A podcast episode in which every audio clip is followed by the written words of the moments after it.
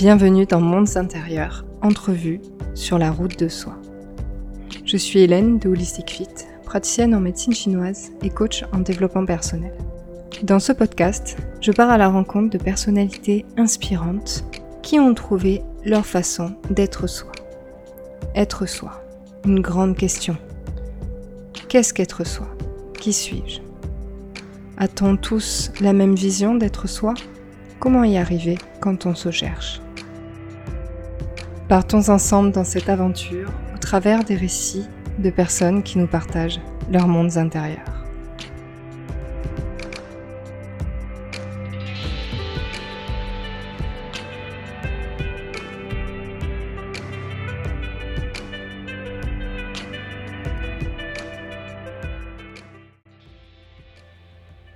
Aujourd'hui, mon invité dans Mondes intérieurs, c'est Pauline Testard, que vous pouvez retrouver sous le nom de Mermaid Yogini sur Instagram.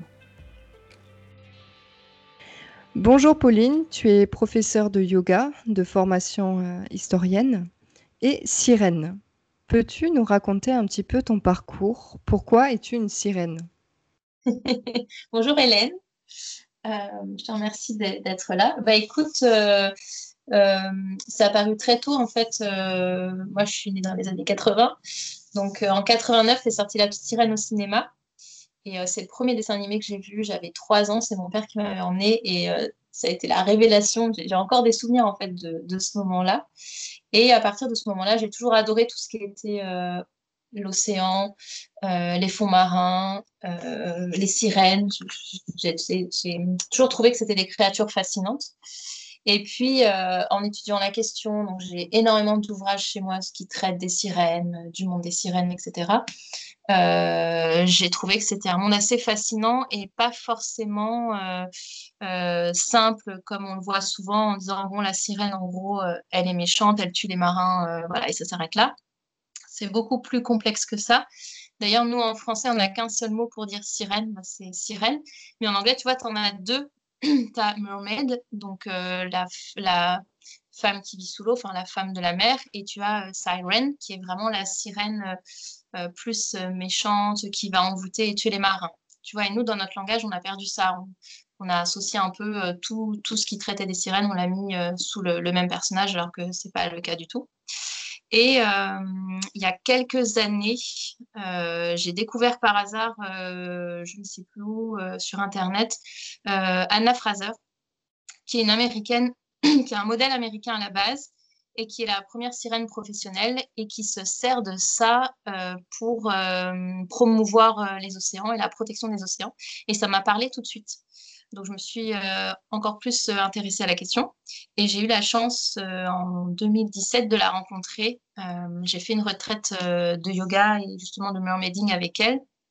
Et à partir de là, je me suis dit, mais c'est en fait, j'étais dans la bonne voie dès le début. Donc, le personnage de la sirène que tu peux trouver sur mon compte Instagram, c'est, euh, bah, ça me permet aussi de traiter euh, du sujet de la protection des océans qui me tient à cœur.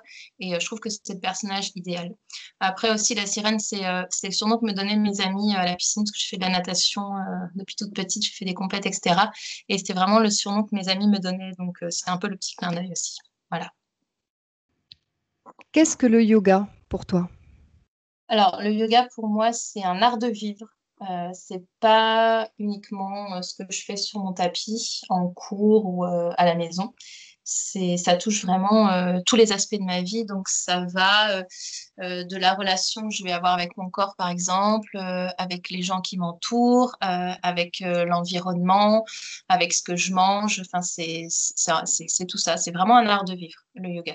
Et c'est ce que c'est en plus à la base. Les postures, les asanas, c'est que 20% du yoga. Et tu as tout le reste, tu as euh, euh, le rapport à soi, le rapport à l'univers. Donc l'univers, c'est un mot que j'utilise, mais ça englobe beaucoup de choses. Ça, ça, dépend du nom que tu lui donnes. Ça peut être tout ce qui est bien plus grand que toi, ça peut être Dieu, ça peut être euh, plein, plein de choses. Donc voilà. Super. Et à travers tout ça, qu'est-ce qu'être soi pour toi? Qu'est-ce qu'être soi? Oh, c'est une grande question. Bah, je pense que être soi, c'est rester euh, en accord avec, euh, avec son ventre, euh, avec ses valeurs. C'est-à-dire qu'à partir du moment où tu, tu, fais des choses où tu sens que tu n'es pas bien parce que c'est pas en accord avec tes valeurs. Donc, ça peut être un boulot, ça peut être une relation, par exemple. Euh, t'es plus, plus dans toi, en fait. tu vois, je prends mon exemple personnel, égoïstement. J'ai travaillé en entreprise pendant sept ans et à un moment donné, je me sentais pas à ma place dans cet univers-là, je me reconnaissais pas du tout et, euh, je me sentais pas bien. Donc je le ressentais physiquement, j'avais mal au ventre tout le temps, j'étais stressée énormément. Euh, et à partir du moment où je me suis dit bon, cette situation-là euh, ne me correspond pas, euh, qu'est-ce que je peux faire pour en sortir et être un peu plus en accord avec moi-même? Donc je me suis euh, voilà, je me suis posé la question et, euh, et, je me suis tournée vers euh, le yoga euh, et l'enseignement du yoga à Platon. Et à partir de ce moment-là, je me suis retrouvée moi-même. je suis beaucoup plus en accord, tu vois, j'ai beaucoup moins stressée, j'ai plus la peur du lundi ou la peur du retour des vacances. j'ai des gens qui me connaissaient avant qui m'ont dit mais t'es beaucoup plus rayonnante, tu es beaucoup plus souriante, etc. Oui, parce qu'avant, j'étais pas moi-même, en fait, je devais faire euh, certaines choses qui ne me correspondaient pas. Et, euh, et donc, bah, ça se ressent physiquement et mentalement aussi, je, je pense. Euh, voilà. D'accord. Donc, euh... répondu à la question. oui, tout à fait. Donc, être soi, c'est être en accord avec ses valeurs et, et donc éviter les, les, signes de, de ce qui n'est pas soi, en fait. C'est ça, c'est exactement. C'est vraiment écouter son ventre et son cœur euh, je parlais des relations amoureuses, mais c'est la même chose à partir du moment où on n'est pas bien dans une relation pour X raisons. Parfois, on reste parce qu'on se dit, euh, alors pour des questions peut-être matérielles, pour des questions de euh, j'ai pas envie d'être tout seul ou toute seule, euh, mais on reste dans quelque chose qui, qui n'est pas pour nous. Donc, même chose, il faut arriver à déterminer ça pour pouvoir euh, sortir et trouver quelque chose qui est plus en accord avec soi-même. Euh, il y a aussi le, le fait de s'écouter euh, et de ne pas absorber ce que les autres vont penser et dire de nous. Par exemple, on a un projet qui nous fait vibrer mais les gens autour de nous euh, vont avoir peur euh, pour X raisons parce que ben, un CDI, c'est bien, ça permet de vivre, etc. Euh, et donc, ces personnes-là vont transposer sur nous leurs peurs et leurs angoisses. Et à partir du moment où on va absorber ça et commencer à faire machine arrière, on n'est plus, on n'est plus dans, soi-même, en fait. Donc, il, faut, il faut vraiment s'écouter, prendre le temps de le faire et, et se dire, OK, qu'est-ce qui est bon pour moi? Qu'est-ce qu'il me faudrait aujourd'hui? Dans n'importe quelle euh, situation, qu'elle soit euh, professionnelle, euh, amoureuse ou autre. Voilà. Mmh, tout à fait, cette fameuse peur projetée sur les autres. Ouais. Il y en a beaucoup hein, en plus. Ouais. En quoi le yoga t'a permis d'être toi? Euh, bah, le yoga, ça m'a permis d'une part de me réconcilier avec mon corps, euh, parce que comme beaucoup de jeunes filles, euh, il y a eu une grosse période où euh, j'étais pas euh, pas du tout à l'aise avec mon corps, où je détestais mon corps, où je, je je me martyrisais entre guillemets. le yoga, avec le yoga, ça m'a permis de de réapprendre à me réapproprier mon corps à travers les postures et surtout à travers la respiration. Donc en yoga, on travaille beaucoup de respiration, tout ce qu'on appelle les pranayama qui permettent de vraiment habiter le corps euh, et de voir tout le potentiel qu'on peut avoir avec. Donc, euh, donc déjà ça, le yoga, ça m'a apporté ça. Ça m'a également apporté une certaine liberté euh, puisque ben, j'ai quitté du coup un emploi que j'avais classique en entreprise pour me consacrer à ma passion qui était d'enseigner le yoga. donc ça, c'est quelque chose vraiment de, de, formidable et c'est quelque chose que j'avais pas envisagé il y a encore sept ans, par exemple. Euh, et ça m'a aussi apporté confiance en moi et en mes capacités. Que, à la base, je suis quelqu'un de très timide, je ne vais pas vers les autres. je n'aime pas parler en société. J'ai du mal, par exemple, en soirée. Euh, tu prends une soirée du Nouvel An où tu connais une ou deux personnes, bah, moi, je suis hyper mal à l'aise dans ce genre de soirée. Euh, tu prends, euh, par exemple, que ce soit euh, en entreprise, euh, ben, jamais je serais allée voir pour demander une augmentation ou, autre. Tu vois, je suis vraiment euh, très timide et très réservée. Et le yoga, ça m'a permis de m'ancrer déjà vraiment sur la terre et d'avoir confiance en moi pour, euh, bah, pour aller vers les autres, pour, euh, pour demander certaines choses, etc. Donc ça, pareil, c'était un, quelque chose de, sensationnel pour moi. Et ça m'a aussi apporté mes amitiés que j'ai aujourd'hui, mes amitiés qui sont très, très riches. je les dois au yoga puisque ce sont des personnes que j'ai rencontrées grâce au yoga. Et si j'avais pas fait de yoga du tout, c'est des personnes que jamais je n'aurais rencontrées. Voilà. À travers l'histoire, est-ce que le yoga a évolué, a changé? Ah oui, ça c'était la grande question. Euh, bah oui, forcément, puisque rien n'est figé de toute façon dans le monde, euh, même dans la nature, euh, rien rien n'est immuable. déjà, tu as qu'on pourrait appeler yoga. Le yoga, c'est un, un terme sanskrit, c'est un terme indien mais tu retrouves la sagesse du yoga à travers le monde. Tu t'en retrouves des traces en Égypte ancienne, par exemple, où tu as une pratique qui est similaire mais différente. Après, tu as ce qu'on pourrait appeler le yoga plus ancien que tu retrouves dans les textes, les textes indiens anciens, et puis tu as le yoga que tu as aujourd'hui en 2020 qui n'est pas forcément similaire. Donc forcément, tu as, une évolution. Euh, tu as une, évolution qui est due aussi euh, bah, aux professeurs qui ont tous une façon différente d'enseigner. Tu peux pas avoir quelque chose de, de rigide euh, et de similaire sur des milliers d'années, en fait. C'est pas, pas possible, tu vois. Et en, et en, plus, je trouve ça bien, tu vois, c'est comme le, le, langage.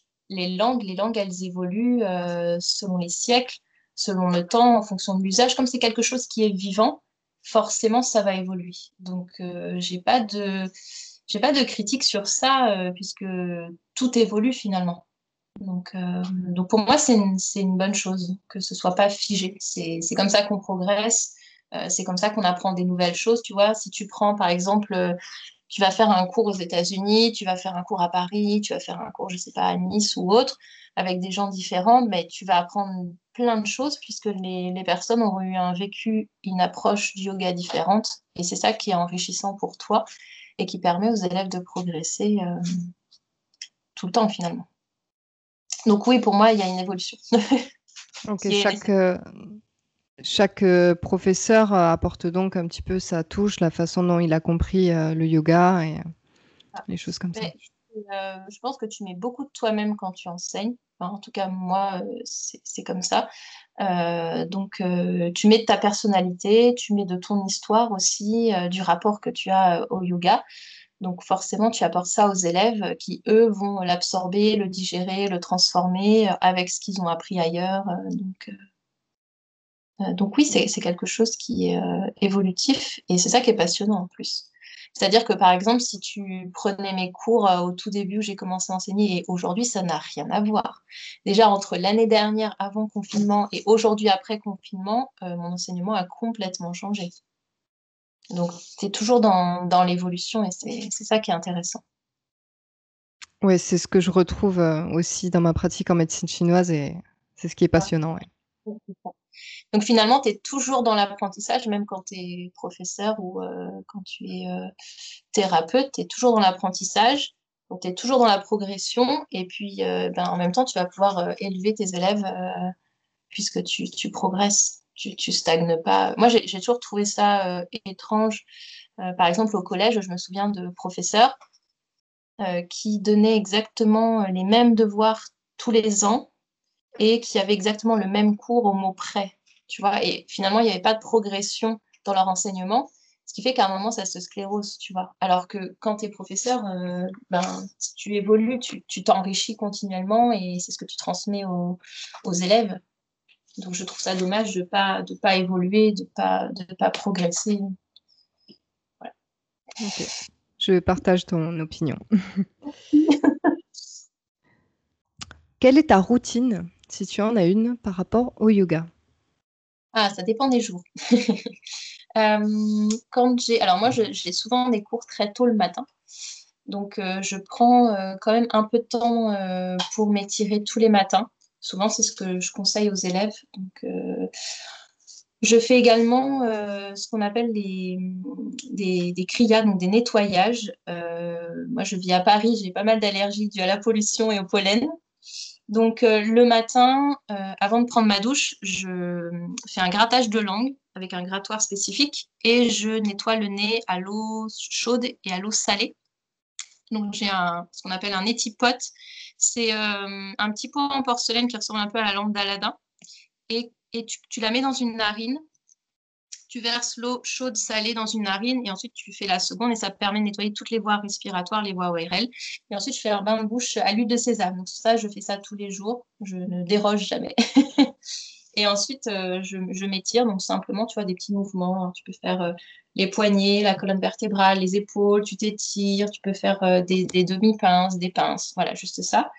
Et puis, euh, plus tard dans la journée, en fonction de mes cours, euh, je fais une petite pratique. Donc, euh, soit je travaille certaines choses spécifiques. Donc, moi, je travaille beaucoup les équilibres. Donc, je m'échauffe et ensuite, je travaille mes équilibres perso. Ou alors, si j'ai vraiment le temps, j'aime bien aller faire de vrais cours. Donc, je vais en studio, voir les professeurs que j'aime bien. Et puis, je, je fais une pratique voilà, en tant qu'élève, une vraie pratique dirigée par un professeur et ça me permet de vraiment pratiquer. Euh, et euh, d'apprendre des nouvelles choses aussi. Donc j'aime bien faire ça au maximum. J'essaie de le faire euh, au maximum. Ok. Et, aussi, je lis beaucoup. je lis beaucoup d'ouvrages sur le yoga, sur la philosophie, la respiration. et après, j'ai des, débats et des échanges avec des amis qui sont à peu près dans le même mood que moi. Donc, ça me permet de ne pas rester sur une pensée unique. Tu vois, souvent, on a certaines certitudes, mais de bah, d'échanger, de me dire, ah oui, effectivement, elle, elle, elle, voit ça comme ça. Donc, donc, ça me permet aussi d'évoluer et ça enrichit mon enseignement après, si tu veux. Voilà. Ok. pour préciser aux éditeurs avant de poser ma question, donc en Ayurveda, il y a plusieurs constitutions. Donc euh, l'Ayurveda, c'est la médecine indienne et c'est utilisé dans le, dans le yoga général. Donc il y a plusieurs constitutions. Est-ce que toi, tu euh, adaptes ta routine et tes postures du yoga en fonction de ta constitution? Alors oui, pas forcément en fonction de ma constitution parce que moi je suis à 70% Pitta. Donc euh, Pitta c'est feu et eau, donc c'est des caractères très dynamiques. Et je suis à 30% Vata, donc Vata c'est tout ce qui est air. Euh, et donc, si tu suis vraiment euh, ce qui est recommandé pour euh, Pita en grande majorité, ce serait des pratiques assez douces, beaucoup de yin par exemple. Moi, je pratique le yin, mais je pratique aussi beaucoup de, de yoga assez dynamique. et je fais aussi, par exemple, beaucoup de vélo ou de la natation quand la piscine est ouverte. Donc, j'adapte pas forcément à, ma, à mon dosha. Euh, en revanche, j'adapte en fonction de mon corps et de comment je me sens. Je te donne un exemple. Euh, une fois par mois, j'ai mes règles et euh, il arrive que mes règles soient violentes et donc je sois, je me sente fatiguée ou un peu plus faible entre guillemets. Donc, je vais faire des pratiques beaucoup plus douces, plutôt du yin. plutôt du hatha, tu vois. Et quand je me sens vraiment dynamique, en pleine forme, là, je vais travailler à fond mes équilibres, mes inversions. Donc, j'ai pris le parti de plutôt écouter mon corps et mon mental, donc comment je me sens, euh, plutôt que de suivre euh, ce que dit un ouvrage. Parce qu'au final, c'est ça, c'est savoir écouter son corps. C'est la même chose quand tu manges, par exemple.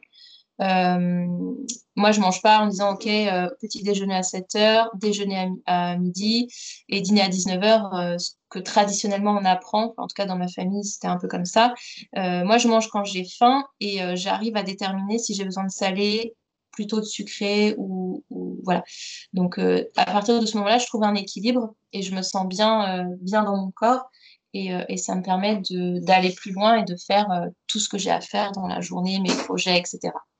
Mais le conseil, c'est d'écouter son corps. Euh, du coup, je, reviens dessus parce que, par exemple, je lisais dans la Bible du yoga, euh, il est écrit que quand on a ses règles, on ne doit pas faire du tout d'asana euh, et surtout pas d'inversion, sauf que dans les faits, j'ai envie de dire aux filles, mais en fait, faites comme vous vous sentez. Si tu sens que c'est OK, vas-y. si tu sens que c'est pas le moment parce que vraiment tu te sens vraiment fatiguée, le fais pas. C'est juste ça. Ok. Passer de la, de la théorie à la pratique. Oui, c'est ça, c'est ça. Il faut habiter son corps. Il faut le, avec, euh, mais ça vient au bout d'un moment avec la pratique, euh, euh, en sachant se poser aussi et de voir ce qui fonctionne pour soi. Parce que par exemple, des choses qui vont fonctionner pour toi, tu parlais de la médecine chinoise tout à l'heure, peut-être que toi, un certain régime alimentaire ou certains exercices, ça va être nickel pour toi, tu vas être voilà, en forme éblouissante, mais peut-être que pour moi, ça va pas du tout me convenir. donc il faut, faut vraiment s'écouter soi euh, observer bien sûr ce qui se passe autour, euh, lire, etc. Mais après, il faut, c'est expérimenter avec soi, hein, finalement. Oui, chacun est unique. Voilà. si tu devais donner des conseils à quelqu'un qui se cherche, comment aborderais-tu la pratique du yoga pour se trouver? Eh ben, c'est exactement ce que je dis euh, juste à l'instant, c'est il faut arriver à habiter son corps. Donc, euh, il faut pas prendre le yoga comme un, sport, voilà, je vais transpirer et je rentre chez moi, c'est bon. Le yoga, c'est vraiment un art de vivre. Donc, ça va conjuguer euh, les exercices de respiration. Euh, souvent, dans ce que, dans ce que j'observe, on est tous, euh, quasi tous citadins, on vit dans des grandes villes qui sont assez speed, on respire très mal, on respire très vite, on est stressé. Et on ne prend pas le temps de respirer. Donc déjà, pour, je conseillerais ça, savoir, euh, savoir rester euh, au repos dans une chambre, pour reprendre la, citation d'un célèbre, philosophe, euh, juste fermer les yeux et allonger la respiration. Donc, toujours visualiser les poumons comme deux grands verres et tu inspires complètement pour remplir les poumons et tu expires complètement pour vider les poumons. Déjà, savoir faire ça. Et puis ensuite, trouver une pratique de yoga qui convienne. Est-ce que une pratique dynamique va convenir? Est-ce qu'une pratique un peu plus lente va convenir? Est-ce que peut-être plutôt du yin, plutôt quelque chose euh, de très lent, de, de travailler des étirements? Euh, Donc, je, conseillerais vraiment ça. Euh, à partir du moment où on va rentrer dans cette pratique du yoga, commencer à appréhender les postures, à appréhender les exercices de respiration, donc les pranayamas, peut-être à faire des lectures aussi. Il y a énormément d'ouvrages intéressants à lire. Et c'est à partir de ce moment-là où on se pose des questions sur soi-même. Euh, sur la vie quotidienne. Euh, et c'est à partir de ce moment-là on peut trouver le chemin euh, pour, pour, se trouver en fait soi-même. Moi, c'est ce qui m'est arrivé hein, complètement. à la base, je ne savais pas ce que j'allais faire de ma vie. j'ai fait des études longues parce que j'étais bonne élève et parce que ça me laissait du temps pour réfléchir. Et à chaque fois, je reculais le moment. Et puis finalement, je suis rentrée dans la vie active, dans un boulot qui me convenait pas forcément, mais c'était un boulot payé. Et puis à partir du moment où j'ai découvert le yoga, j'ai rencontré des professeurs qui m'ont aiguillé, etc. Euh, bah, je me suis rendu compte que euh, plein de choses dans ma vie euh, n'allaient pas, que j'avais envie de changer. j'ai découvert ce dont j'avais envie aussi. et c'est à partir de ce moment-là où les choses se mettent en place petit à petit et, que et qu'on arrive à, s'écouter en fait et à, se trouver. Alors je sais pas si je me suis vraiment trouvée, mais c'est en tout cas un, un, bon début de chemin. Voilà. Est-ce que j'ai répondu à la question ou pas? Bien sûr. Bien sûr, puisque c'est ta vision d'être soi, donc tu as bien répondu. Eh bien, je te remercie beaucoup d'être mon invité dans Mondes intérieurs. Merci Hélène de, m'avoir invité déjà. Merci beaucoup. Et puis, on se dit peut-être à bientôt. Ça marche. À bientôt Hélène.